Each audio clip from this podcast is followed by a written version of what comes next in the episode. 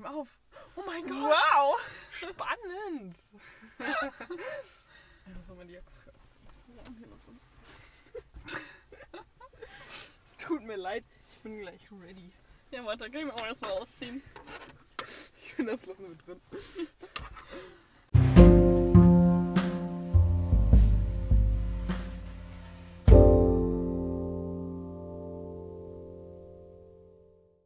Warum Xenophon? Ein Geleitwort von Hans-Heinrich Isenbart. Vor einem Menschenalter konnten wir in unserem Lande, wie seit Jahrtausenden, ohne Pferde nicht leben. Heute sind Pferde zur Erhaltung des menschlichen Lebens nicht mehr nötig. Wenn das Zeitalter des Pferdes vorüber ist, das Liebesverhältnis zwischen Mensch und Pferd ist so jung wie vor Zeiten, als die Geschichte begann. Es kann nicht altern. Denn Mensch und Pferd sind füreinander geschaffen, auch heute noch, da die Pferde nur noch Freizeitpartner sind. Pferdeliebe und Passion aber sind aus jener Zeit gewachsen, da Menschen ohne Pferde nicht leben konnten, hinüber in eine Zeit, in der man ein altes, unendlich wertvolles Kulturgut nicht entbehren will. Auch wenn das Wissen, das einst aus dem Zusammenleben und Arbeiten von Mensch und Pferd gewachsen war, mehr und mehr der Vergessenheit anheimfällt. Eine Brücke muss geschlagen werden vom Einst zum Jetzt, da es um Werte geht, für die es keinen Denkmalschutz gibt. Und doch ist es so nötig, ethische Grundbegriffe vergangener Zeiten im heutigen Denken und Handeln neu zu verankern. Das einst Selbstverständliche muss heute gezielt gelehrt und gelernt werden. Eigenschaften und Fähigkeiten, die letztlich für den Umgang mit Menschen genauso notwendig sind wie für den Umgang mit Pferden. Pferde verlangen Distanz. Sie haben sich in der Geschichte ihres Dienstes mit dem Menschen nie gemein gemacht. Nur wer Pferde als freie, lebendige Partner und als Geschöpfe Gottes anerkennt, wird den Adel ihres Wesens und schließlich ihre Zuneigung erfahren. Und er wird etwas gewinnen, was über die Fertigkeit im Sattel weit hinausgeht. Einen stolzen Diener statt einen unterworfenen, aufsässigen Knecht. Und nur ihm wird sich offenbaren, was es heißt, Mensch zu sein, teilhaftig der Natur und doch ihr nicht verhaftet, sondern ihr Herr. Darum ist und bleibt Reiten eine Schule der Menschlichkeit.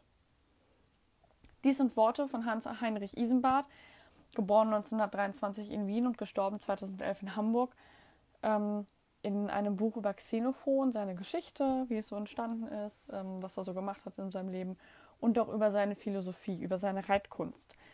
Und der Herr Isenbart war ein deutscher Moderator, Journalist und Pferdefachmann, der auch einen ganz, ganz wunderbaren Podcast, also nein, er hat ein ganz wunderbares Buch geschrieben, was in einem Podcast quasi veröffentlicht wurde von WeHorse, äh, Folge 49 und Folge 50, auch in den Show Notes verlinkt. Ähm, Gibt es bei Spotify, bei YouTube, auf der WeHorse, also WeHorse-Seite selber. Äh, kann ich nur empfehlen. Ein unglaublich toller Pferdefachmann. Und ich glaube, er hat das extrem gut zusammengefasst, worauf es so ja, im Training und im Umgang und im Leben mit den Pferden ankommt. Hört euch auf jeden Fall den Podcast an. Ich kann es jedem nur empfehlen. Sehr, sehr, sehr spannend, auch viel Geschichtliches und im, auch im Vergleich zur, zur Reiterei früher und heute und so. Unglaublich interessant, lohnt sich reinzuhören. Okay. Ja, das ist auch schon eine gute Überleitung. Und heute sehen wir uns tatsächlich mal, also wir sitzen uns gegenüber, das der, also quasi, wir sitzen nebeneinander, aber Premiere. krass. Eine Seltenheit. Ja, mal gucken, ähm, wie oft wir das noch schaffen, ne? Einmal im Monat wollen wir uns sehen, Lara. Einmal im Monat. Hatte bisher immer sehr gut funktioniert. Das hat drei Monate funktioniert am Stück. Ja. Mensch. Auch schon wieder zwei Jahre her. Das tatsächlich zwei Jahre her. Ja, ah, Mann. Ja, worüber wollen wir denn heute reden, Lara? Ja, grundsätzlich so ein bisschen über unser Angebot. Also, was uns wichtig ist in Bodenarbeit, Handarbeit, Reiten, Brittkurse, alles Mögliche, was wir anbieten. Ähm, genau. Ja, und was wir so tun und worauf wir da so bei achten. Willst du starten?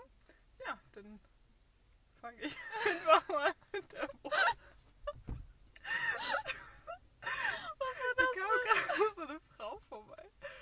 Und Die guckte so richtig verwirrt rein, machte so. Ich glaube, da ist ein bisschen verwirrt. Das hat mich gerade sehr irritiert. Du bist ja so verwirrt. Guckst du, na, okay. Also, Bodenarbeit. Ähm, Bodenarbeit äh, bietet für mich die Grundlage für alles andere. Also es fängt ähm, beim Jungpferd, beim Fohlen ABC an und dient einfach grundsätzlich der Ausbildung und der Vorbereitung als auch einfach der Schaffung oder der Bildung einer Kommunikation zwischen Mensch und Pferd. Ähm, Bodenarbeit kann sehr, sehr vielfältig gestaltet werden, von einfachen Führübungen und äh, Verhaltensübungen zu Gelassenheitstraining, Hängertraining im Gelände, auf dem Reitplatz, in der Reithalle. Also in der Bodenarbeit sind meiner Meinung nach irgendwie keine Grenzen gesetzt. Ja. Und ähm, da kann man auch von, von der Art und Weise, wie man das angeht, ähm, ganz viel variieren. Ob man jetzt ähm, einfach für Training macht, ob man speziell Richtung Zirkuslektion und Freiarbeit geht oder ähm, ob man im Gelände irgendwie einfach spazieren geht, unterschiedliche Untergründe nimmt, unterschiedliche Gegebenheiten sich einfach sucht oder ob man ähm, sein Pferd longiert. Longieren ist auch ein Teil, der für mich zur Bodenarbeit gehört, der mir persönlich auch ähm, relativ wichtig ist. Longieren verstehe ich jetzt nicht, ich hänge mein Pferd an der Longe und lasse es im Kreis laufen, sondern ich äh, baue da auch wirklich unterschiedliche Übungen ein, ähm, ob jetzt von Schulter rein oder Gruppe rein bis zu Piaf und Passage an der Longe. Also da kann man wirklich alles machen und ähm, ein Riesenvorteil dabei ist einfach, ich äh, sehe mein Pferd dabei und ähm, sehe auch einfach mal, wie sich das bewegt. Wenn man draußen ist, ist es ja doch manchmal ein bisschen schwieriger, das dann so explizit, explizit zu fühlen, gerade am Anfang. Ähm, und bei der Bodenarbeit kann ich mir einfach wirklich die Bewegungsabläufe mal anschauen. Ja, das finde ich ist auch immer ein schöner Punkt, wenn man ähm, am Boden eine Übung macht, die man geritten auch macht, wo sich irgendwas komisch anfühlt und dann einfach sehen kann, okay, wie bewegt sich das Pferd eigentlich und dann auch darüber ziehen kann, okay, warum fühlt sich das so komisch an, was muss ich noch ändern ähm, oder was kann ich vielleicht auch durch die Bodenarbeit verbessern. Ähm, für mich ist die Bodenarbeit auch definitiv die Basis für alles und ich kann da erstmal alles vorbereiten, was ich vielleicht auch geritten von meinem Pferd möchte oder auch generell Fähigkeiten äh, meines Pferdes schulen, die generell fürs wichtig sind. Also für mich sind solche Sachen wichtig wie mein Pferd ist immer höflich zu mir, es wartet, wenn ich sage, du musst warten.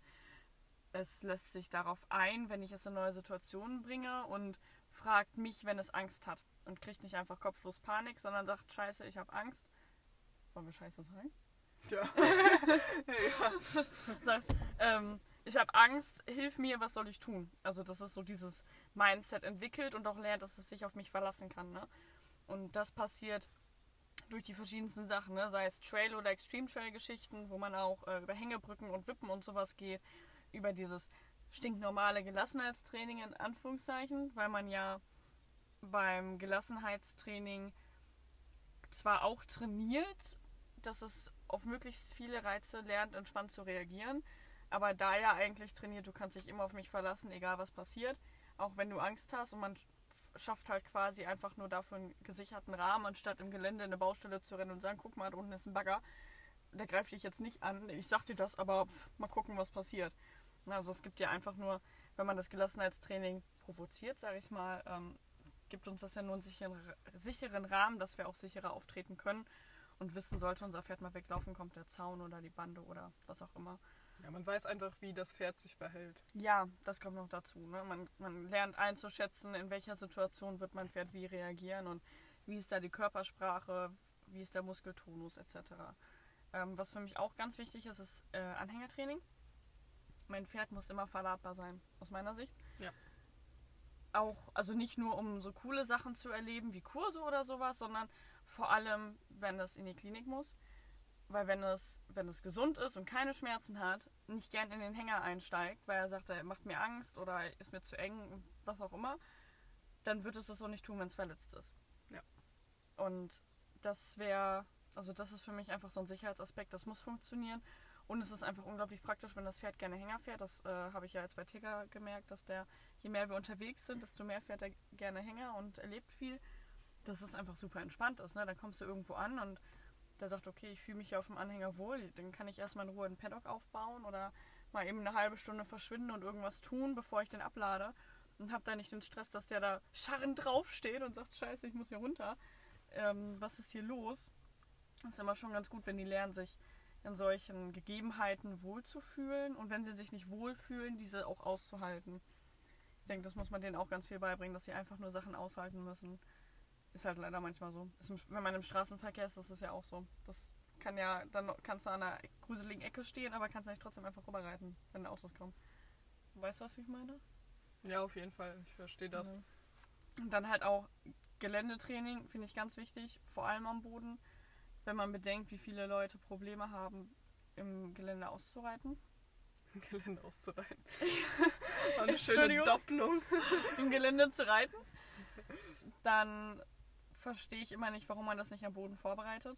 Und ich kenne auch einige Leute, die sagen, ich reite mein Pferd lieber im Gelände, weil am Boden kann ich es nicht kontrollieren. Das verstehe Aber ich auch immer gar nicht. Für mich fängt es irgendwie immer am Boden an, Ja. weil nehmen wir mal an, wir kommen, wir sind am Ausreiten und kommen in irgendeine Situation, die von oben unsicher wird, die einfach nicht mehr händelbar ist, wenn du drauf sitzt oder die es nur verschlimmert und du willst absteigen, um deinem Pferd zu helfen, aber der kennt das gar nicht, dass du am Boden ihm hilfst. Ja. Und dann hast Ich glaube, wo bei vielen der Gedanke dahinter ist, ist einfach, wenn sie sagen, ich sitze lieber drauf, weil sie wissen, ihr Pferd macht irgendwie Scheiße im Gelände so und spackt dann mal ab oder rennt los, dass sie wissen, sie können sich drauf halten und dann galoppieren sie halt zusammen mit dem Pferd weg. Aber ich äh, weiß ich nicht, da geht mir meine eigene Sicherheit eher vor, dann lasse ich im Notfall lieber mein Pferd los und lasse es wegrennen, Ja. als dass ich da oben mit drauf sitze und wir nachher zusammen vom Auto landen. ganz davon abgesehen, ist halt für mich immer die Frage, okay, warum lässt es sich von mir dann nicht handeln, wenn es Panik hat? genau. Da sind wir halt wieder dabei, ähm, was ja auch oft bei Höflichkeit anfängt. Ich habe jetzt auch eine Freundin am Stall, wo ich gesagt habe, wenn die im Urlaub ist, dann schnappe ich mir mal ihr Pferd und trainiere das ein bisschen. Ähm, weil die sagt, ja, wenn die Panik kriegt oder wenn die keine Lust mehr hat, dann rennt sie, äh, drückt dich mit der Schulter weg und überrennt dich einfach. Das und geht das, natürlich das gar fängt nicht. ja schon bei der Höflichkeit an. Ja. So, und das, dass sie da einfach, ähm, da will vielleicht auch äh, Hilfe von mir in Anspruch nehmen, aber ähm, dass sie da einfach ihr die Mittel fehlen, um eben dann sich klar zu positionieren und zu sagen, ey, du hast mich nicht umzurennen. Komme, was wolle. Das ist ja auch das, was ich immer schwierig finde, wenn Leute Angst bestrafen. Weil ich finde, die Angst an sich sollte man nie bestrafen, sondern man kann erst dann sagen, das war nicht gut, wenn das Pferd unhöflich wird. Also sprich, Ja. dich umrennt oder sowas. Ja, aber da ist man auch wieder dann ganz schnell bei dem Punkt Konsequenz. Also man muss einfach immer konsequent sein in dem, was man trainiert. Und auch diese Konsequenz schafft so viel Vertrauen zwischen Mensch und Pferd, weil das Pferd auch einfach weiß, wie du reagierst. Ja, und das weiß halt immer, worauf es sich einlässt, ne? Ja. Du bist nicht auf einmal gefährlich, deswegen ist, sind ja so Wutausbrüche total gefährlich, bei, äh, wenn man mit Pferden arbeitet. ähm, weil das Pferd halt dann einfach nicht weiß, worauf es sich, ja, worauf es sich einstellen kann. Ja. Und ich vergleiche das immer gerne, äh, zumindest bei meinen Schülern damit, wenn, kennst du diese Leute, die ihre Pferde quasi im Halfter führen? ja. Und nicht, weil die gerade keinen Strick haben, sondern weil der Strick nur Deko ist. Ja. Und wo ich dann immer sage, du, jetzt stell dir mal vor, du hast richtig Panik. Du denkst, du könntest gleich sterben. Und dann halte ich dich so richtig fest an deiner Jacke oder am Arm oder sonst was und sag, du brauchst aber keine Angst haben und bin selber maximal angespannt, würde dich das beruhigen. Und dann kommt immer ein Nein. Natürlich. Und dann ist einfach- So, und das gleiche ist ja das beim Pferd, ne? Also, das ist auch was, was glaube ich viele verlernt haben, den Strick einfach lang zu lassen. Ja. Also generell beim Führen und bei allem und dem Pferd diese Grundverantwortung zu geben, zu sagen, pass auf, wo ich langlaufe, achte selber darauf. Aber ich finde das auch dieses klassische Reitschulführen. Ich glaube, davon haben es einfach immer noch viele mit, weil das ist ja auch immer, du führst dein Pferd mit zwei Händen. Also du hast eine Hand immer direkt unterm Karabiner so ungefähr und einen, in der anderen Hand hältst du hinten den Strick. Oder auch beim Zügel, dass du immer direkt unterm Gebiss mit dem einen Finger so zwischen die beiden Zügel greifst und den Rest des Zügels wieder in der anderen Hand hast. Und ich glaube, deswegen haben viele Leute das immer noch so drin, das Pferd immer so kurz zu halten, wenn man es irgendwie so gelernt hat und so muss man ein Pferd vorführen, auch wenn man auf irgendwelche, keine Ahnung, Körungs, Ja, äh, richtig. weiß ich nicht, was Veranstaltungen geht. Ähm, ja, ist halt aber eigentlich für den Alltag absolut unentspannt und unnötig. Ja, voll, ne? Also vor allem, wenn man überlegt, also wenn ich das jetzt, wenn ich einen Hengst auf eine Körung vorbereite und das da so tun muss, dann würde ich das auch so üben. Weil so wie ich mich kenne, würde ich an einem Körungsplatz stehen, den Ende des. Zügels in der Hand halten. Der steht sag, da mit komm Kopf runter. Ja, genau. Ne? Also da soll ja auch eine gewisse Grundanspannung herrschen beim Pferd, was ich irgendwie auch immer ein bisschen schade finde. Ja. Ähm, damit der sich halt ordentlich präsentiert. Wobei ich es halt eigentlich für einen Hengst viel auszeichnender finde, wenn der in so einer Umgebung mit vielen verschiedenen Hengsten und meistens sind da ja auch die Stutenschauen und so, dann da entspannt mittendrin stehen kann. Aber das ist ein anderes Thema. Ähm, Ich finde auch generell, Schritt sollte viel mehr eingebaut werden, auch in die ganzen Ja. Dressurprüfungen und ja, sowas. voll. Aber auf jeden Fall, ich glaube, man hört schon raus, ähm, Entspannung ist für uns ein wichtiges Thema, Kommunikation ist ein wichtiges Thema und Verlassen gegenseitig aufeinander. Genau, Vertrauen. Genau. Und worauf ich zum Beispiel bei meinen Schülern ganz doll achte, ist, dass die wirklich lernen, ihre Pferde zu verstehen und auch äh, begreifen, wie sie auf ihre Pferde wirken. Weil ich finde, wenn man weiß, wovon man spricht oder eine konkrete Idee davon hat und das dann macht oder vorzeigt, sieht es halt immer super einfach aus. Aber wenn dann da jemand steht, der vielleicht gerade diese Verbindung gar nicht geknüpft kriegt, dann ist das immer schwierig für den nachzuvollziehen. Und das ist mir halt ganz wichtig, dass meine Schüler immer nachvollziehen können, worum es geht. Und dafür ist halt die Bodenarbeit perfekt da, um die Körpersprache zu korrigieren, denen zu erklären, wie wirkst du auf dein Pferd, wie hast du wann welche Auswirkungen, wenn du was machst, wie reagiert dein Pferd dann oder wenn dein Pferd so und so reagiert, wie musst du dann reagieren, damit das gewünschte Ziel rauskommt, äh, wie viel Freiraum kannst du in eurer Konstellation deinem Pferd geben. Ich finde, das hängt doch immer von der Mensch-Pferd-Kombination ab, ähm, dass jetzt zum Beispiel nicht jeder so viel, na, also der Tiger darf zum Beispiel, wenn wir unterwegs sind, wenn ich es ihm nicht konkret verbiete, auch vor mir laufen. Ja. Das haben wir auch gezielt trainiert. Das, wir haben unsere Gründe dafür. Es geht da um Selbstbewusstsein und so. Und ich weiß halt, dass ich den immer 100% erreichen kann. Ähm, spätestens mit der Stimme. Und genau, und da muss man halt auch immer gucken, ob das dann auch für ein anderes Pferd-Mensch-Paar so funktioniert und so. Also sowas ist mir halt wichtig, ne? dass man da einfach rausfindet, wie funktioniert ihr zusammen, was funktioniert für euch persönlich gut und dann auch vielleicht mit denen so ein bisschen rumprobiert, um die auch selber aus deren festen Bahnen vielleicht auch zu lenken. Ne? Genau, da stimme ich dir voll und ganz zu, dass einfach dieses Umdenken, was bei der Bodenarbeit auch so wichtig ist. Einfach, dass man auch mal neue Ideen kriegt und dass man einfach mal selber kreativ wird und ähm, schaut, wie kann ich das vielleicht noch anders angehen, wenn gerade mal irgendwas nicht funktioniert. Ja, und ich glaube, gerade das Umdenken ist bei Thema Longieren immer so eine ganz gute Sache. Weil die meisten da ja wirklich, okay, ich schicke mein Pferd jetzt so und so viele Minuten rechte Hand, so und so viele Minuten linken, linke Hand, ab dann und dann binde ich aus und äh, es läuft nur um mich rum, aber Longieren ist ja so viel mehr, ne? Also Longieren ist so viel mehr als nur auf einem Zirkel stehen. Ähm, man kann da auch, warte, wie hat äh, Wolfgang Krischke das gesagt? Das ist eigentlich Handarbeit auf Distanz, hat er, glaube ich, gesagt. auch. Und genau das ist für mich auch Longieren. Ne? Also es geht einfach darum, zu überprüfen, auch vielleicht, wie gut schafft mein Pferd das schon mit entsprechend wenig Hilfe sich zu tragen, wie, wie bewegt es sich und einfach mal einen anderen Blick auf das Pferd zu bekommen, als wenn man reitet und dann zwanghaft in den Spiegel versucht zu gucken, wenn man einen hat. Und dann ähm, sich fragt, warum es nicht funktioniert oder so. Ähm, das ist halt, gibt einem nochmal einen schöneren Blick da drauf und wechselt halt die Perspektive.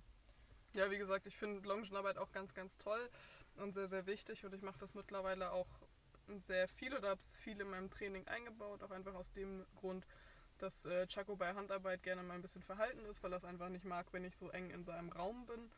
Und ähm, da ist die Longe natürlich einfach eine tolle Möglichkeit, um ein wenig auf Distanz ähm, zu arbeiten und miteinander zu kommunizieren. Aber ich muss auch sagen, ich glaube, mein Pferd läuft keine ganze Zirkelrunde einfach Ja. nur einmal rum, ohne dass Ja. ich irgendwas von dem verlange. Also entweder wird zwischendurch mal angehalten oder mal ein paar Schritte im Schulter reingegangen oder, oder, oder. Also es ist wirklich kein Rumlaufen. Nee, es wäre mir ja selber auch viel zu langweilig. Ja, wäre mir auch bin. zu langweilig. Und das ist auch der Punkt, den ich bei vielen immer höre. So, wenn ich irgendwie mit denen spreche, so, ja, was wäre denn gut für, für einen Muskelaufbau oder für die Arbeit, was kann ich denn machen? Ich sehe longieren. Ja, aber das ist mir immer so langweilig. Ich sehe, was machst du denn?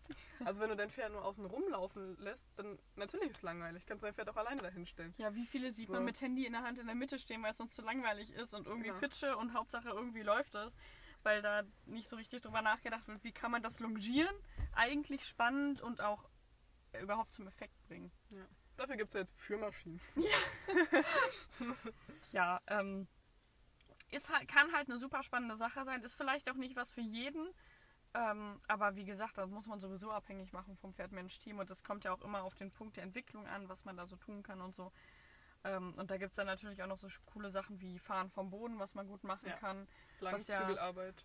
äh, einige auch mit Doppellonge manchmal verwechseln, weil ich persönlich mag die Doppellonge zum Beispiel nicht so gern, weil ich finde, man kann einfach absolut nicht präzise sein auf so einer Distanz. Ja. Ähm, aber wenn man das dann wieder im Wechsel aus Langzügel und Fahren vom Boden macht und dann einfach so ein bisschen spielerisch vielleicht auch dem Pferd dadurch Selbstbewusstsein gibt, weil es vorlaufen muss, falls es damit Probleme hat oder das feiner an die Hilfen kriegt, dass er einfach ein bisschen besser aufpasst. Da haben wir zum Beispiel ein Pferd von einer Reitschülerin, den wollen wir jetzt dran gewöhnen, ähm, weil der klebt immer am Hintern. Und sobald du vorgehst, passt mhm. der nicht mehr auf. Der sagt, es ist toll, dass du da bist, ich mache alles mit, aber er, er nimmt es nicht wahr. Du musst es halt einfach auch in Vorbereitung aufs Reiten auch lernen, ähm, dass er vielleicht auch mal genau hinhören muss, um zu gucken, was kommt, weil man nicht ihm immer alles wegnehmen kann. Also er ist manchmal wie so ein Baby. Und ähm, dass er halt auch so ein bisschen es. erwachsen werden muss und auch mal selber in die Welt gehen muss und dass ähm, manchmal auch die Signale nur ganz, ganz winzig sind. Und das aber in seiner Verantwortung ist, dann darauf zu achten. Ne, für sowas finde ich das zum Beispiel super. Ja, auf jeden Fall. Oder auch so Mega. lustige Geschichten, wenn man ähm, vielleicht sein Pferd nicht einfahren möchte, aber daran Spaß findet, ähm, dann kann man auch so ins Gelände gehen. Also als, als Ja, mache ich auch viel. Oder einfach mal so spielerisch abwechslungsreiche Sachen wie einfach mal einen Reifen hinterhängen oder mal eine Plane hinterhängen. Ja. Dann hat man auch gleich das Gelassenheitstraining wieder mit dabei. Ne? Einfach so Sachen auch kombinieren. Ja, sowas macht man ja zum Beispiel auch, wenn man jetzt äh, die Roping-Pferde vorbereitet. Oder kann man machen. Dass man äh, die sattelt und das halt erstmal am Boden macht und dass man dann einen Reifen hinterhängt, dass die lernen, dass auch mal Zug auf den Sattel kommt. Ne? Also sowas kann man immer irgendwie durch die Bodenarbeit einarbeiten. Und ich glaube, es gibt nichts, was man über die Bodenarbeit nicht vorbereiten kann. Sehe ich genauso. Egal was es ist. Es geht alles. Und ich kann mir auch vorstellen, dass so manches Reitpferd froh wäre, wenn es vielleicht nur Bodenarbeit macht.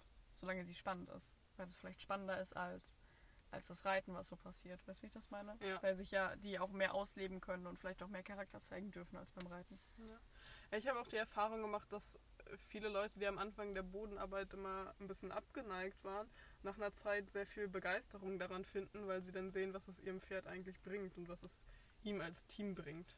Ja, weil man dann auch vielleicht selber mehr Spaß hat. Ne? Ja. Also, ähm, wenn ich das so sehe, wie geritten wird teilweise, das ist dann ja nicht ganz anders als Longieren. So und so lange gehen wir Schritt, dann traben wir irgendwann an und dann machen wir auch ein paar Wechsel durch die Bahn und so. Aber es ist mir alles viel zu langweilig. Ich muss Seitengänge reiten zum Beispiel und ich muss irgendwie immer was machen, weil spätestens nach einer Runde ist mir langweilig und dann geht es meinem Pferd ja, Ja. sicherlich ähnlich. Und das kann man, also gerade bei der Bodenarbeit, wenn man vorher nichts gemacht hat am Boden, merkt man ganz vielen Pferden oft an, wie viel Spaß die daran haben. Und dann Ja. haben die Besitzer Spaß und dann blüht alles auf und das ist immer total schön zu sehen. Ich hatte gerade gestern eine Schülerin, äh, das war sehr schön, mit der mache ich auch Boden- und Handarbeit seit einiger Zeit und ähm, mittlerweile merkt man auch wirklich, wie es dem Pferd auch einfach hilft. Und ähm, ich war vor zwei Wochen das letzte Mal bei ihr und sie meinte, sie hatte den Tag, nachdem wir gearbeitet hatten, Reitunterricht und ihr Pferd sei noch nie so gut gelaufen wie da. Und ähm, die ist mittlerweile super happy und ähm, freut sich immer, wenn ich da bin und Zeit habe und ist dann auch immer sofort mit dabei, weil sie ja jetzt auch einfach mittlerweile merkt, wie viel es einfach hilft und wie viel es dann auch ähm, das verändert, was unterm Sattel so lange nicht funktioniert hat. Ja. Ist ja auch ein riesiges Motivationsthema, ne? Ja. Also, was man, wie oft man hört, boah, mein Pferd, das ist so unmotiviert, der hat gar keine Lust. Ähm, ganz davon abgesehen, dass meistens der Reiter selber nicht so richtig Lust auf das hat, was er da so tut. Wenn man dann die Bodenarbeit startet und irgendwas und sei die Sache noch so klein findet, woran das Pferd auch nur einen Funken Spaß hat und darauf aufbaut, das kann sich so cool entwickeln. Das ist so schön. Und dann hat das Pferd auf einmal für alles unglaublich viel Motivation und das zieht sich ja auch mit. Also das Pferd trennt ja nicht zwischen Bodenarbeit und Reiten. Also beim Bodenarbeit, da habe ich super viel Spaß mit dir, aber beim Reiten hasse ich dich. Das macht ja kein Pferd. Nee. Ne, also klar sind die vielleicht am, beim Reiten dann aufgrund von Erfahrungen, die die gemacht haben, trotzdem erst verhaltener. Aber man kann ja diese Motivation und das Mindset, was man da entwickelt, ja trotzdem immer mit ins Reiten ziehen. Das finde ich ist einfach eine echt extrem schöne Sache, was man da so alles erreichen kann mit. Ja, auf jeden Fall. Und ich fange auch immer mit der Bodenarbeit an bei Schülern. Ich möchte mir immer erst angucken, also selbst wenn ich für den Reitunterricht komme, möchte ich mir immer erst angucken, wie ist das generelle Handling. Das fängt für mich beim Führen an. Ich möchte sehen, wie führst du dein Pferd, wie reagiert dein Pferd, was machst du. Kann auch meinetwegen die ersten 15 Minuten sein und danach wird geritten. Genau. Aber ich finde, das verrät unglaublich viel über dieses Team. Ja. Ob es ein Team ist vielleicht auch überhaupt. Und an welcher Stelle die stehen. Definitiv, ja. Ja, ich fange auch. Also irgendwie einer, der sich sofort draufsetzt oder schon auf dem Pferd sitzt, wenn ich den noch gar nicht kenne, finde ich auch seltsam. Ähm, also die ersten paar Minuten schaue ich auch, ähm, dass man da irgendwie grundsätzlich erstmal am Boden schaut. Auch wie verhält sich der Mensch? Ich meine, viele Leute reiten seit zehn Jahren und haben aber in ihrem Leben noch nie Bodenarbeit gemacht. Und dann stehst du da und sagst mal, keine Ahnung, hol doch dein Pferd mal im Boden irgendwie in, in Schulter herein oder so. Und dann, ja, wie mache ich das denn? Ja. So, und das ist halt für mich irgendwie so das Natürlichste der Welt und es passiert so nebenbei. Und ähm, für andere ist es halt wirklich komplex. Ja, und dann muss man denen halt auch wieder erklären, wie funktioniert das Schulterrein überhaupt, was passiert da überhaupt im Pferd. Und oft stellt man dann fest, dass das wird gemacht, weil man das halt so macht, aber nicht, weil man weiß, warum und wofür und was das bringt. Ja. Und dass, wenn man das dann quasi vom Boden aufgearbeitet hat und sieht, wie das Pferd sich bewegt oder wie es sich vielleicht auch im Laufe der Zeit verändert, dann das Verständnis beim Reiten kommt. Und das Ja. ist ein unglaublich nützliches Tool, finde ich. Wobei ich tatsächlich auch mal meinen Reitschülern erklärt habe, wie man vernünftig putzt. Weil es immer nur geputzt wurde zum Saubermachen, irgendwie. Und dann war das Nötigste sauber, dass man satteln konnte. Und ähm, der Rest war entweder dreckig oder äh, sonst was. Und die Pferde hatten, ja, jetzt nicht besonders mega viele Verspannungen. So, ich würde würd jetzt mal sagen, das ist leider im normalen Rahmen. Aber dann habe ich denen halt erstmal gezeigt, wie man durchs Putzen schon dafür sorgen kann, dass mein Pferd lockerer wird. Ja. Das war denen nicht klar. Für die war Putzen, Natürlich sauber machen, fertig. So, und wobei auch das Saubermachen manchmal nicht so gut funktioniert. Aber Ja. ne, also das, also das macht man dann halt auch. Das sind halt, ich glaube, denke, man arbeitet so lange oder man eigentlich arbeitet man immer an den Basics. Ja. Und das weitet, dieses, dieses, dieser Begriff Basics weitet sich nur weiter aus. Am Anfang ist Basics ohne viel Stress anhalten und losgehen, auch am Boden oder von mir wegschicken und zu mir ranholen. Und dann wird es halt immer mehr, aber das ist, fällt alles unter Basis, also unter Basis? Ja, das Ja, ist das Basis. deutsche Wort. fällt alles unter Basis. Ich wollte basisch sagen, deswegen war ich verwirrt. fällt alles unter die Basis. Ähm, und das Einzige, was halt dann nicht mehr Basis ist, sind so Lektionen wie Piaf Passage, Schulen über der Erde oder so. Aber der Rest ist eigentlich alles Basic-Wissen oder Basic, was man, was man können muss und woran man immer wieder arbeitet. Im Endeffekt arbeitet man ja auch immer an den gleichen Dingen Ja, auf jeden Fall, klar. irgendwie. Nur halt auf anderem Level. Sehe ich genauso.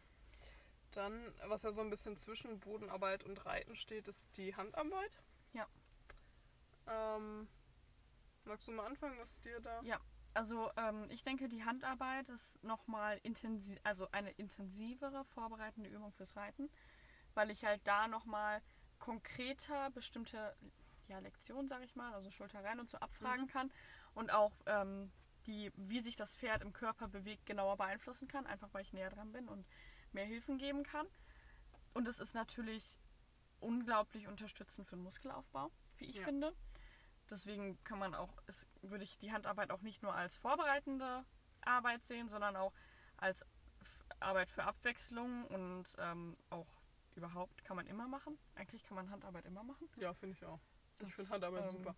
Ich mache ich auch regelmäßig. Ja, und eigentlich war es das auch schon. Ne? Also es gibt viele Sachen, die man, wenn die unterm Sattel das Pferd nicht versteht, in der Bodenarbeit man einfach zum Beispiel beim Longieren einfach zu weit weg ist, ist die Handarbeit perfekt, weil du bist nah am Pferd, du kannst dein Pferd eigentlich komplett normal beeinflussen, wie auch beim Reiten. Hast aber die Möglichkeit, dir mit deiner Körpersprache nochmal deutlicher zu helfen, weil er dich einfach sieht. Ja, ich finde das sehr schön. Ich wechsle tatsächlich bei Tigger zum Beispiel. Ähm, also normalerweise mache ich die Handarbeit immer im, mit Gebiss. Mhm. Aber ich wechsle von Zeit zu Zeit auch, dass ich mal mit dem Bosal Handarbeit mache. Also ich wechsle da auch Equipment und versuche immer da so ein bisschen da den frischen Wind zu erhalten. Und was vielleicht manchmal beim Reiten in dieser Monotonie, die man dann vielleicht doch entwickelt oder in seinem Ablauf, den man da entwickelt, so ein bisschen verloren geht, da wieder rauszuholen. Also wenn man, wenn ich zum Beispiel eine Phase habe, wo ich ganz intensiv trainiere mit ihm das, ne, und dann irgendwie in der Halle bin und dann habe ich, ich habe ja immer einen ähnlichen Ablauf. Ne? Erst alle Seitengänge im Schritt, dann alle Seitengänge im Trab und dann halt so das Tagesthema anfrage. Und das, was mir dann vielleicht an Ausdruck in den Seitengängen, die ich ja fürs Aufwärmen nutze, verloren geht, dann da wieder rauszuholen und zu sagen, ey komm, lass uns mal wieder mehr Spaß haben, um das dann wieder mit ins Reiten zu übertragen. Oder auch als, als vorbereitende Arbeit für eine Piaf zum Beispiel oder so. Ne? Also ich glaube, mit der Handarbeit kann man eigentlich alles machen. Von wie soll mein Pferd sich biegen stellen, wie soll das lernen, seinen Körper zu bewegen, ohne dass es von mir als Reiter ja, vielleicht auch negativ beeinflusst wird, weil ich es aus der Balance bringe, bis hin zu ähm, lerne, die Piaf zu gehen, sodass ich es unter dem Reiter nur noch abfragen muss. Ja. Ich finde auch einfach, äh, der Vorteil bei Handarbeit gegenüber der Bodenarbeit ist, dass ich einen äußeren Zügel habe. Ja. Weil mit dem äußeren Zügel kann ich mein Pferd einfach unfassbar gut äh, begrenzen und dem einfach einen sicheren Rahmen geben. Ähm, in der Bodenarbeit hat man häufig das, das Problem, dass die Schulter da so extrem ausweicht oder das Pferd so hin und her wabbelt, sage ich jetzt mal Ja. übertrieben, aber dass es einfach nicht in sich stabil ist. Und durch die Handarbeit kann ich da einfach ganz viel Stabilität reinbringen und auch noch mehr Ruhe vielleicht reinbringen. Und ähm, so dementsprechend natürlich dann auch mehr Richtung Muskelaufbau gehen, was du ja gerade schon erzählt hattest, weil man dann einfach ähm, Energie kompakter auf einen Punkt bündeln kann. Ja, und was ich halt daran so schön finde, ist, dass wenn ich Handarbeit viel mit meinem Pferd mache und dann in die Bodenarbeit wieder in Anführungszeichen zurückgehe oder da einen Tag habe, wo ich irgendwas Bestimmtes trainieren will, dass man dann auch quasi, wo man diesen Schritt zurück gemacht hat, genau sieht, was es dem Pferd gebracht hat, weil es vielleicht nicht mehr so extrem mit der Schulter ausweicht, weil es vielleicht in Millisekunden sich ganz anders trägt, bevor es wieder in diesen diesen Trott, okay, es ist weit weg, kann mich nicht korrigieren, reinkommt. Und so sieht man so, so ganz spannend die Entwicklung und wie das überhaupt zusammenspielt. Ne? Ja, auf jeden Fall. Ich bin auch nach wie vor ein Riesenfan von der Handarbeit. Ja. Ähm, nutzt das auch gerne für viele Pferde. Mein eigener mag das leider nicht so. Ähm, wobei das auch besser wird. Manchmal hilft es da auch irgendwie, dass man eine Zeit lang ruhen zu lassen und dann irgendwann ein halbes Jahr später wieder anzufragen. Oder so, wenn man einfach schon wieder an einem anderen Punkt der Entwicklung steht und solche Sachen dann auch einfach nicht zu überreizen. Wobei ich sagen muss, Tigger ist tatsächlich auch so, dass er das manchmal ganz schlecht aushalten kann, wenn ich so nah bin. Vor allem auf der rechten Hand. Und ich mache dann da einfach ein Spiel raus. Aus Handarbeit, ne? dann gibt es vier, fünf, sechs Tritte, ganz versammelt und, und ganz konzentriert. Und dann lasse ich auf einmal alles los und renn los und wir machen ein Freiarbeitsspiel. Da spielt er nämlich inzwischen echt schön. ähm, und, und versuche ihm das dann so wieder schmackhaft zu machen. Ne? Und wie habe ich die freie Arbeit vorbereitet? Über die Bodenarbeit. Ne? Und da merkt man wieder, wie das eigentlich alles ein Strang ist. Und das kann man dann ganz, ganz schön machen, wenn man sich schon, schon viele Methoden oder auch äh, viel Spaß, sage ich mal, als Grundlage mit seinem Pferd geschaffen hat. Dass man dann auch solche Sachen, die vielleicht nicht so gut aushaltbar sind, aus welchen Gründen auch immer, sei es, weil es die Nähe ist oder weil es zu viel Druck ist oder was auch immer, wieder schön machen kannst und auch ganz Mhm. schnell auflösen kannst, um dann wieder einen Neustart zu machen. Auf jeden Fall. Ich glaube, wir kommen dann sogar schon ans Reiten. Tja, der geht ja schnell, greift ja auch wie gesagt alles ineinander über, ne? Reiten ist dann ja irgendwie so das, wo, was so das Ziel für äh, die meisten oder für fast alle ist, würde ich mal sagen. Ähm, jeder träumt irgendwie davon, da irgendwelche gerittenen Übungen zu machen. Jeder träumt irgendwie wahrscheinlich ein bisschen von was anderem, ist auch richtig und ist auch wichtig so. Es gibt nicht ähm, das eine, was für alle irgendwie gilt, sondern jeder muss halt schauen, was äh, für das Team, für sich als Team am besten ist. Und ähm, genau, Reiten ist dann einfach am Anfang erstmal die Übertragung der Dinge, die ich am Boden gemacht habe, ob jetzt Boden oder Handarbeit oder Longe oder was auch immer, in den Sattel. Ähm, dann einfach grundsätzlich erstmal ein Gespür dafür zu kriegen. Wie bewegt sich mein Pferd? Kann ich spüren, wann mein Pferd welches Bein vom Boden abhebt, wann es das aufsetzt, in welche Richtung sich der Rücken rotiert, ob der sich im Genick oder am Hals verwirft, kann ich das sehen, kann ich das fühlen? Und wie kann ich denn darauf einwirken? Welche Möglichkeiten habe ich? Durch Energie, durch mein Becken, durch meinen Oberschenkel, dann nachher durch die Wade, durch den, durch den, ja, durch den Schenkel dann selber. Also da gibt es ja wirklich ganz viele Möglichkeiten, dann irgendwie einzuwirken, nochmal viel, viel mehr als bei der Boden- und bei der Handarbeit. Aber gerade deswegen ist es mir beim Reiten auch sehr wichtig, dass man da wenig macht und Mhm. probiert mit wenig Hilfen auszukommen, weil es sonst einfach schnell auch zu so einer Reizüberflutung kommt. Und das ist das, was so ein bisschen falsch interpretiert wird, weil viele Pferde, die stumpf sind, in Anführungsstrichen, sind ja nicht stumpf, weil sie es nicht verstehen, sondern einfach, weil die viel zu viel Input bekommen. Die sind einfach komplett überfordert Ja, und die schalten wissen ab. gar nicht wohin. Ja. Ja. Ja, also ich sehe das genauso wie du und ähm, man macht sich ja auch am Anfang mit den Schülern immer so einen so einen Plan, wo willst du eigentlich hin, was möchtest du überhaupt erreichen und danach geht das dann, ne? Und äh, sei es in der Boden- oder in der Handarbeit ähm, oder halt auch beim Reiten, wichtig ist mir nur, dass die Beziehung zwischen Pferd und Reiter gut bleibt und Ja. immer gut ist und dass man sein Pferd lernt, gesund zu reiten. Ja. So, und wie weit das geht, ob jetzt jemand Ambitionen hat, wie wir das haben, zu sagen, okay, ich will aber auch gerne in die hohe Schuhe, äh, in die hohe Schuhe, In die hohle Schule. in die hohe Schule oder ich will mein Pferd am Halsring zuverlässig im Gelände reiten können, wobei ich das nicht trainieren würde. Also, ne, also was man halt so als Ziel hat, ob, ob ich will, dass mein Pferd verlässlich ist oder wie wir, dass es auch nebenbei noch die hohe, hohe Schule lernt, so gut es kann. So. Schwieriges Wort. Du machst mich nervös. Ich weiß. Nein, also im Endeffekt geht es wirklich darum, dass das Pferd gesund bleibt und dass eure Beziehung gesund bleibt und dann halt euch so weit zu fördern, wie ihr es wollt. Und, und dahin zu fördern, wie ihr es wollt und so gut wie wir können.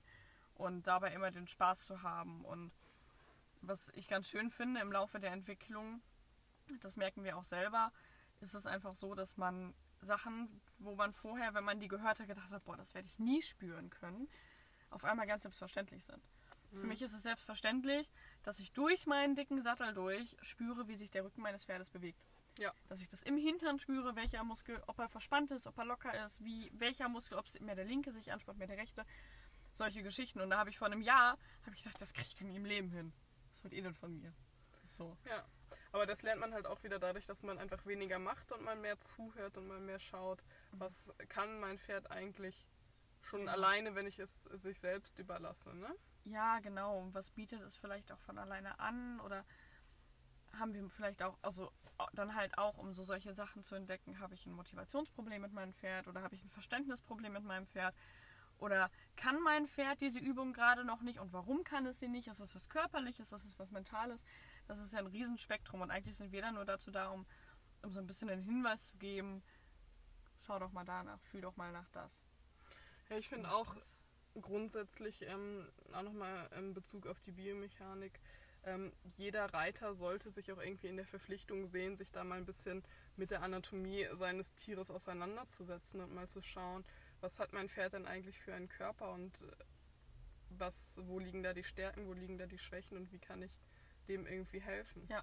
Ja, und es geht auch gar nicht darum, dass man alles genau benennen kann, weil solche Fachbegriffe ähm, für die Knochen, also diese ganzen lateinischen Geschichten, die sind leider auch sofort aus meinem Kopf wieder raus. Sondern es geht darum zu verstehen, was da passiert.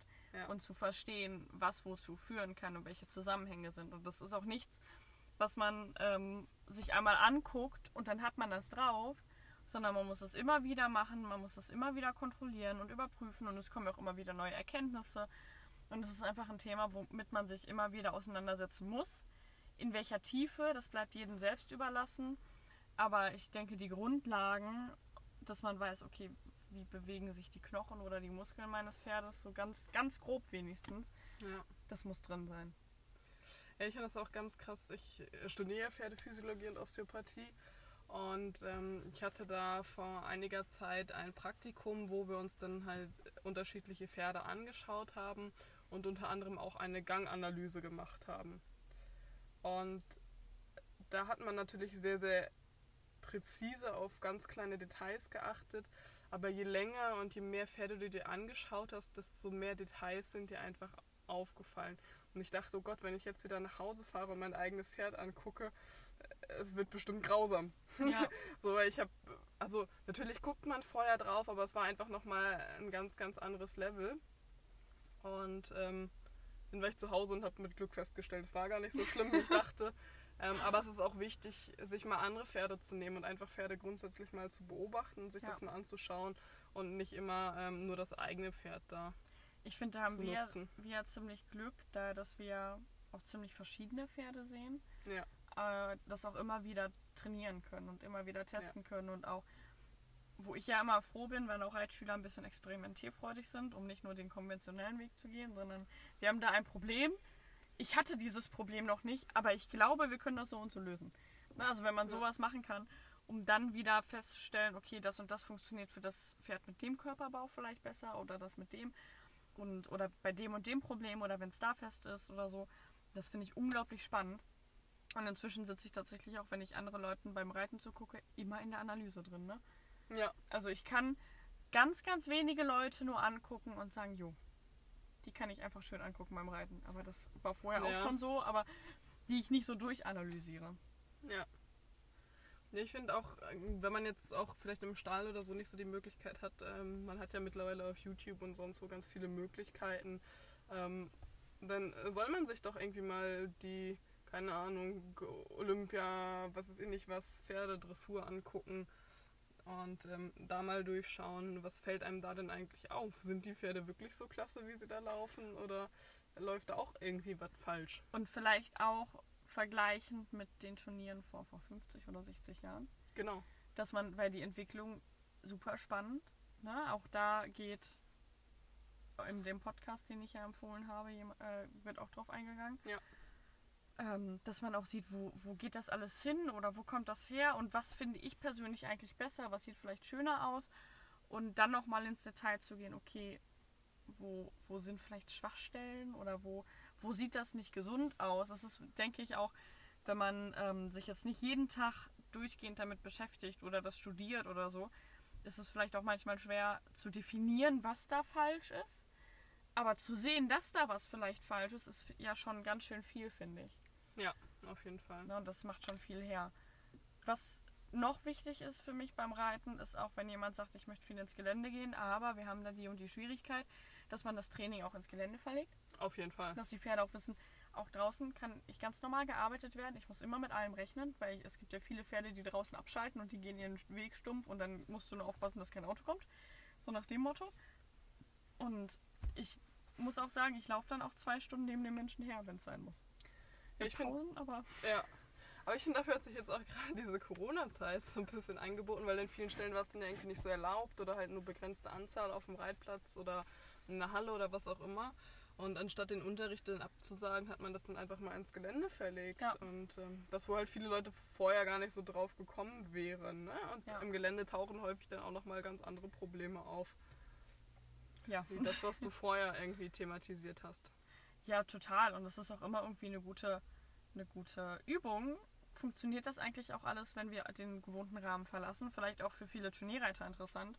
Wenn ich mein Pferd im Gelände an den verschiedensten Stellen, das kann ich dem das gleiche abfragen wie auf dem Platz. Ja, nein. Ähm, wenn nein, warum kann ich das nicht? Warum funktioniert das so nicht? Und das dann vielleicht auch einfach viel öfter trainieren, um dann auch auf Turnieren zum Beispiel eine entspanntere Atmosphäre zu schaffen. Ich finde auch grundsätzlich Ausreiten ist ein ganz, ganz wichtiger Punkt. Wenn ich sage, ich gehe ausreiten, dann heißt es nicht, ich gehe jetzt drei Stunden mit meinem Pferd am langen Zügel da irgendwie durch die Gegend dümpeln. Ja. Weil damit tue ich keinem von uns einen Gefallen. Ja, ist richtig. Aber man muss auch, also ich bin sehr froh, dass ich das, ich habe das mit Tigger ja ganz, ganz lange trainiert, dass ich ihn überhaupt an langen Zügel im Gelände lassen kann. Phasenweise, ja. Aber was jetzt dazu kommt, ist, kann ich dich ohne Zügel auch im Gelände aufrichten, Seitengänge etc., weil das ist ja das, was ich auch auf Platz können möchte, irgendwann am hingegebenen Zügel diese ganzen Übungen zu reiten. Genau. Und das fange ich jetzt an im- im Gelände zu trainieren, wo er im Moment super entspannt ist und auch super viel Spaß dran hat, wo ich ihn am langen Zügel äh, lassen kann und mich eigentlich nicht viel kümmern muss, der auf meine Stimme hört, alles tut, was ich möchte. Um dann mal zu sagen, okay, komm, lass uns da mal ein bisschen präziser werden, lass uns da mal ein bisschen, ja, vielleicht auch mehr Pep reinbringen. Auch auf die Gefahr hin, dass wir die Entspannung in dem Moment verlieren. Ja. Weil auch das müssen die lernen. War für Tigger auch ewig ein langes, ein großes Thema und ich glaube auch noch nicht, dass wir das ganz durchhaben nach irgendwas, was aufregend war, sei es, er hat sich vor was erschrocken, es war etwas war gruselig oder eben auch dann so eine Anspannung, Mhm. muss man sich auch wieder entspannen können. Ja, Und auch sowas- ich voll bei dir. Kann man gut im Gelände trainieren, vor allem mit Pferden, die Anspannung übers Laufen loswerden. Ja. Weil du dann einfach auch mal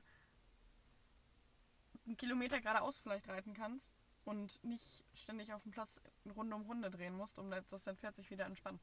So bleibt es halt auch für Mensch und Pferd spannend, ne? Ja, auf jeden Fall. Da bin ich ganz bei dir. Ja, und dann noch was, was wir auch beide anbieten, ist, wenn jemand ein sogenanntes Problempferd hat Ja. und als Ziel hat, es wieder reiten zu können, dass man das nochmal von vorne aufbaut. Ja. Aber eigentlich fällt das gar nicht unter Punkt Reiten, weil da fängt es auch wieder in der Bodenarbeit an. Genau. Ähm, genau, aber das, das geht auch eigentlich schon fast unter Beritt. ja. Aber ja, das machen wir ja auch mit Menschen und ohne Menschen, wobei immer schöner ist, wenn der Besitzer da involviert ist. Da ist halt alles dabei, ne? Und manchmal merkt man auch erst, dass man ein Problem hat, wenn man Unterricht nimmt. Ja. Das, ähm, ja. Aber da sind wir eigentlich auch offen für alles. und machen auch alles und probieren erstmal alles. Und wenn wir tatsächlich merken, dass wir persönlich zum Beispiel der Aufgabe nicht gewachsen sind, wir haben ausgezeichnetes Netzwerk mit ganz, ganz tollen Trainern, Ja, an die man einfach weiterverweisen kann dann im Notfall. auf jeden Fall. Und ich finde es auch wichtig, irgendwie zu jedem Stand der Ausbildung Unterricht zu nehmen und sich selber mal überprüfen zu lassen. Also es muss dann gar nicht mehr, wenn man nachher irgendwie schon selbstständig viel machen kann, nicht mehr jede Woche sein oder auch nicht mehr alle zwei Wochen, aber dass man sich trotzdem in regelmäßigen Abständen irgendwie mal überprüfen lässt, dass da irgendwer mal drauf schaut, dass man sagt, was, was habe ich mir jetzt vielleicht mit meinem Pferd angewöhnt, was nicht so klug war. Ja. Also was vielleicht mit meinem Pferd funktioniert, aber ich möchte irgendwie auch eine Lösung finden, die auch mit anderen Pferden funktioniert oder zumindest wissen, wie es bei anderen Pferden funktionieren könnte. Ja, oder die vielleicht ähm, für die Beziehung zwischen uns unglaublich gut funktioniert, aber körperlich eigentlich gar nicht so eine gute Idee war. Sowas zum Beispiel. Genau, ja. Oder auch einfach aus dem simplen Grund, um nicht auf dem gleichen Stand zu bleiben. Ja, Ich äh, stehe ja leider total auf Lernen ja. und ähm, auf Weiterentwicklung und äh, wie sagt man so schön, Stillstand ist ein Rückschritt. Und das sehe ich für mich persönlich, das muss auch nicht jeder so sehen, aber das sehe ich für mich persönlich definitiv so. Ja, auf jeden Fall. Ich meine, wir sind ja auch gerade in der Hofreitschule in Bückeburg. Ne, wir stehen davor. Ja, wir stehen davor noch, aber gehen ja gleich einmal rein, Genau, weil um uns wir auch wieder weiterzubilden. Ja, weil wir diese Na Seminare schrecklich vermissen und es endlich mal wieder brauchen. Mein Kurs wird jetzt auch abgesagt. Oh. Ja, und dann äh, zu gucken, dass wir auch endlich wieder neuen Input kriegen. Ähm, mit live und in Farbe und zum Anfassen und überhaupt. Und das ist immer ganz schön. Ja, auf jeden Fall. Naja, also jetzt kommt ja eigentlich, das haben wir jetzt quasi schon angesprochen damit, der Beritt. Wir bieten auch beide Beritt an. Wir bieten beide Teil- oder Vollberitt an. Wobei auch im Vollberitt mir persönlich zum Beispiel immer wichtig ist, dass die Besitzer trotzdem irgendwie mit involviert werden, weil der Besitzer nichts davon hat, wenn das bei mir funktioniert und bei ihm nicht. Und wenn man jetzt vielleicht mal eine intensivere Phase hat, wo man sagt, okay, ich muss das jetzt einmal dem Pferd konkret erklären und dafür sorgen, dass sich das festigt, dann kann man das runterschrauben oder gucken, dass der Besitzer in der Zeit dann nur zuguckt. Was heißt nur, ist ja auch immer sehr lehrreich. Ähm, aber dass ansonsten halt der Besitzer immer bestmöglich mit involviert ist. Ja, ich finde auch, die Zusammenarbeit ist da ganz, ganz wichtig. Einzige Ausnahme ist, wenn er sagt, ich will das Pferd sowieso verkaufen. Genau. Also wenn, wenn jemand sagt, trainiere mir das Pferd bis da und dahin und danach soll es verkauft werden, ja, das ist richtig. Da muss der nicht involviert sein, weil dann geht es ja eh nicht darum. Ja, genau. Genau, aber wenn jetzt jemand sagt, ähm, wie jetzt bei dem Problempferd in Anführungszeichen, ähm, du mach mal bitte, ich würde den gern danach das und das mit dem machen, kannst du mir den dafür fertig machen, dass man dann halt immer guckt, so schnell es geht und so intensiv wie es geht, den Besitzer mit einzubringen. Natürlich bringt ja nichts, wenn nur das Pferd das kann und der Besitzer nicht. Ja, genau. Ne? Oder wenn da in der Kommunikation irgendwas komplett schief läuft. Genau. Und ähm, Beritt bedeutet auch nicht nur Reiten, also was ja viele einfach unter Beritt verstehen, dass da jemand kommt, sich aufs Pferd setzt, der eine Stunde reitet und wieder abhaut, sondern Beritt fängt natürlich auch ähm, mit Boden- oder Handarbeit an, je nachdem, was das Pferd gerade braucht. Ja, und halt dann auch so coole Sachen, zumindest wenn das logistisch machbar ist. Wenn ich jetzt zum Beispiel ein Berittpferd bei mir im Stall stehen hätte, ähm, würde ich den auch viel im Hand, als Handpferd mit ins Gelände nehmen zum Beispiel. Ne? Ja. Also ähm, was ich vielleicht ansonsten als Spazierengehen machen würde, finde ich ist nämlich auch immer eine tolle Sache, würde ich halt einfach als Handpferd mitnehmen. Dann kann er direkt von Tigger lernen. Und ähm, so kann man einfach auch dem ziemlich viel zeigen und beibringen, ohne dass man das Thema vielleicht selber mit dem durchkauen muss, sondern einfach, weil ich es vom anderen Pferd abschauen kann. Definitiv, ja. Also wenn sowas möglich ist, immer sehr, sehr gerne. Es kann ja auch manchmal sein, dass es dann zwischen dem eigenen Pferd und dem Berittpferd so gar nicht passt. Dass es nur mit extrem viel Stress verbunden wäre, dass man das quasi nur so lange ausdiskutiert, bis es ähm, funktioniert. Mhm. Aber ähm, dass man sich dann da vielleicht nicht unnötig Stress macht. Aber ansonsten immer, immer gerne. Und ja, immer aufs Pferd angepasst. Ne? Und ich würde Ja. auch niemals sagen, ich kann dir dein Pferd in drei Monaten reitfertig machen. Nee, sowas kann man zeitlich einfach nicht absehen. Genau. Also jedes Pferd verhält sich ja auch anders und es liegt ja, oder hängt dann ja auch wieder davon ab, wie häufig ist man denn da und und und. Ja. Ja, und es ist ja auch ähm, immer ein bisschen wetterbedingt auch irgendwo, ne? Also wenn mir jetzt jemand, wie, wenn wir wieder so einen Winter haben, Ja. mit drei Wochen minus 20 Grad, dann sage ich nicht, nee, bei, also bei minus 20 Grad, dann hat das halt auch mal Pause. Ja. So, also ich würde ein Berittpferd auch immer wie, ein, wie mein eigenes behandeln. Und auch Ja. immer, ich habe auch immer an mich selber den gleichen Anspruch wie an Berittpferde. Äh, ähm, für, nein, ich habe an mich selber auch immer den gleichen Anspruch ähm, was ich leisten muss an Berittpferden wie auch an meinem eigenen Pferd. Ja. Weil ich habe an mich selber einen unglaublich hohen Anspruch, vor allem bei meinem eigenen Pferd. Und würde fast sagen, bei Berittpferden muss, ist mein Anspruch an mich selber noch höher. Ähm, was aber auch nichts ist, was die Besitzer irgendwie übernehmen müssen. Aber da geht es halt wirklich darum, um, um Entwicklung pferdgerecht zu gestalten und das Beste daraus zu machen, was man kann. Und gerade deswegen finde ich, ist es auch, man kann es einfach zeitlich nicht beschränken, weil man sich dann wieder in so eine Drucksituation Ja. begibt, die irgendwie keinem hilft. Genau, also entweder kann man quasi sagen, ich gebe dir den, nehmen wir mal diese klassischen drei Monate, guck, wohin du kommst, danach sprechen wir. Oder, ich meine, im Optimalfall auch immer währenddessen, ne? aber so als Ja. Fixpunkt. Oder man sagt, mach mir das und das und dann gucken wir, wie lange es dauert. Genau. So, und das ist auch das einzige Vernünftige. Und wenn jemand jetzt sagt, ich muss aber in drei Monaten Turniere gehen, dann geh bitte woanders hin. Ja, also weiß ich nicht, das würde ich auch nicht machen. Ähm, Brit ist dann ja auch so eine Geschichte, die schleicht sich dann langsam aus. Ne? Am Anfang macht man, oder würden wir dann einfach mehr machen und mit der Zeit wird einfach der Besitzer selber Ja. immer mehr davon im besten Fall dann übernehmen, bis es dann irgendwann selbstständig alleine funktioniert und man nur noch zum Unterricht kommt. Ja, genau. Das ist ja aber auch wieder eine ganz individuelle Sache, ne? Da Natürlich, Muss man, klar. muss man einfach schauen, was funktioniert und was vielleicht nicht funktioniert. Und da auch immer, ich bin da auch jederzeit flexibel. Ich denke mal, du auch. Dass wenn man dann zum Beispiel nach zwei Monaten sagt, okay, also mein Ziel verschiebt sich gerade. Ich möchte lieber erst das und das erreichen. Dann ist das auch immer kein Thema. Ist ja beim Reiten, also Natürlich. bei allem anderen Unterricht ja auch so. Spielt ja auch alles wieder zusammen. Also es Genau. gibt ja nicht die eine Übung, die du separat lernst, sondern es ja, greift alles ineinander. Genau, man kann sich ja vorher einen groben Plan machen, aber dass man dann mal abweicht oder so, ist immer selbstverständlich. Ich habe das nur bei Freundinnen erlebt, wenn die ihre Jungpferde in Beritt gegeben haben, dass die dann ähm, am Anfang auch abgesprochen haben, das und das soll bis dann und dann bitte erreicht sein, wie es halt tatsächlich in den großen Betrieben, bei den, bei den großen Trainern leider ja auch oft der Fall ist.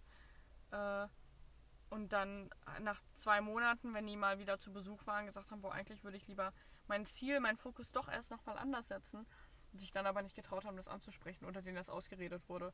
Und ich denke, solange es was Vernünftiges ist und man jetzt nicht sagt, ähm, okay, wir können jetzt gerade vielleicht Schritt und ein bisschen Trab reiten, lass uns mal eine Jagd gehen. Ähm, solange es Ja. nicht sowas ist, kann man, denke ich, alles umsetzen und an allem arbeiten. Definitiv. Ja, und bei Kursen ist es eigentlich ähnlich. Wenn wir Kurse geben wollen, machen, tun, wie auch immer. Ja, das ist halt auch einfach wieder individuelle Absprache. Was wird denn da gewollt? Äh, kann Ja. man auch zu allen möglichen Themen machen. Kann man natürlich auch von Teilnehmer zu Teilnehmer unterschiedlich dann machen. Man kann Themenkurse machen. Wir ähm, haben die Möglichkeit, auch Extreme Trail, also mobile Extreme Trail Geräte zu organisieren und dann auch mit zum Kurs mitzubringen und so. Sowas kann man machen. Man kann aber auch sagen, wir möchten Doppelstunden, quasi normalen Unterricht über ein Kurswochenenden haben oder wir wollen Einzelstunden haben und äh, sind einfach acht Leute und dann lohnt sich die Fahrt für euch mehr. Wenn wir natürlich zusammenkommen, ist immer schön, weil wir ja auch, auch wenn wir sehr viel ähnlich machen und sehr viel gleich machen, haben wir immer noch mal einen anderen Blick auf die Sachen. Ja. Weswegen wir uns ja auch selber immer so gut korrigieren können und mal sagen, komm, achte doch mal darauf, hab doch mal das im Blick. Was ich denke auch immer normal ist, das ist natürlich dann umso besser für die Teilnehmer, Auf jeden wenn wir Fall. da zusammen sind und uns dann auch, ne, dann kann man auch zusammen immer brainstormen, ist vielleicht auch Ja, ganz schön, genau. wenn man Je mehr unterschiedliche Blickwinkel da reinkommen, desto besser ist es eigentlich. Ja, genau. So. Und da machen wir alles. Also alles, was wir auch normal anbieten, kann man auch als Kurs haben. Und wenn man da gern ein Sonderthema haben möchte, dann kann man uns einfach anschreiben und äh, dann finden wir da eine Lösung. Ich glaube, da sind wir einfach sehr flexibel auch von Auf unserem jeden Kopf Fall, her. klar. Lassen uns auf alles erstmal ein. Ich freue mich auch immer, wenn da mal eine Idee dabei ist, die ich vielleicht noch nicht so hatte. Ja. Und man da selber mal ein bisschen Ja, ich finde auch, was man, Neues testet. man kann auch von, von Schülern immer ganz viel für sich selber mitnehmen. Ja. Also ich habe das auch das ein oder andere Mal, wenn ich dann, ähm, ja, wenn irgendwo ein Problem ist und ich sage, mach doch mal die und die Übung. Komm, wir machen die mal, probier die mal so und so aus. Und dann sitze ich im Auto und denke mir, hm, hättest du eigentlich auch machen können, dass du letzte Woche ein ähnliches Problem hattest. Warum hast du denn nicht? So, also ja. das ruft einen unglaublich viel wieder ins Gedächtnis. Das ist ganz schön und auch man findet auch oft neue Anreize, weil man einfach auch mal outside the box denken muss und ähm, für sich selber auch nochmal anders Ja. klarkommen muss. Ja, Das habe ich Das gesagt. hast du Sehr schön gesagt, bis auf den kleinen Verhaspler am Ende. Ach Quatsch, Lara, das würde mir doch nie passieren. Nein, niemals. Nö, nö, mir doch nicht. Ja, aber das war es eigentlich so. Ja, Im Prinzip vom Angebot her, was wir machen. Ja. Kurz gesagt, ist alles dabei. wir sind immer für alles offen. Also auch wenn ihr irgendwo was habt und ihr gerne mit euren Pferden ins Wasser gehen wollt oder so, auch sowas machen wir. Macht nämlich mega viel Spaß. Spaß. ähm, ja, wir sind für alles zu haben. Ne? Ich habe auch schon von, ich wurde von einer Reitschülerin angerufen, beziehungsweise ich war auch sowieso dann für den Tag da. Und da war eine Stute, mit der wir eigentlich nicht arbeiten, weil die in Rente ist. Da musste der Tierarzt ganz dringend für kommen und die hat den Tierarzt halt aufgefressen in Normalfällen und dann sowas habe ich dann auch gemacht. Also auf sowas ist dann kein Thema, Ja. wenn man Hilfe braucht, auch vielleicht mit einem Pferd, mit dem man eigentlich nicht arbeitet, was man aber so grob kennt, ähm, dann kann man auch mal kurz einspringen oder wenn man sich was nicht zutraut oder sowas zu tun. Ich denke, da sind wir dann auch ähm, moralische Unterstützung und auch ähm, körperlich dann da und, und helfen, hilft, man hilft dann einfach, wo man kann. Es ne? hilft ja auch häufig schon, wenn einfach jemand daneben steht und Ruhe vermittelt. Ja, und sagt, atme mal. Das vergesse ich nämlich auch gern. Ja, atmen ist eine ganz, ganz schwierige Geschichte. Ich glaube, das kennen wir alle. Ja. Genau. Also im Endeffekt, wir sind für alles zu haben. Ja. Und bitte immer ansprechen, fragen, nachfragen, wenn Ja. irgendwas nicht klar ist, bevor da irgendwie Unzufriedenheit entsteht. Ähm, einfach auf uns zukommen. Und dann kommt auch die eine oder andere lustige, spontane Erklärung bei rum. Aber darum geht's ja auch. Wir wollen ja alle Spaß haben, ne? Wie heißt das schön äh, lächeln beim Reiten und so? Das, was ich ständig höre, weil ich, ich habe so einen konzentrierten Killerblick, wenn ich reite. Also es sieht so aus. Bring mein Pferd um. Nein, ich bringe nicht mein Pferd um. Wenn mich jemand anspricht und ich richtig konzentriert bin und ich den dann angucke, ich habe richtig oft ein riesiges Entschuldigung gehört, weil die dachten, ich will die umbringen. Und dabei ist es nur mein Gesicht, wie wenn ich konzentriert bin. Und ich finde man verwirrt und dann wird es halt auch nicht besser.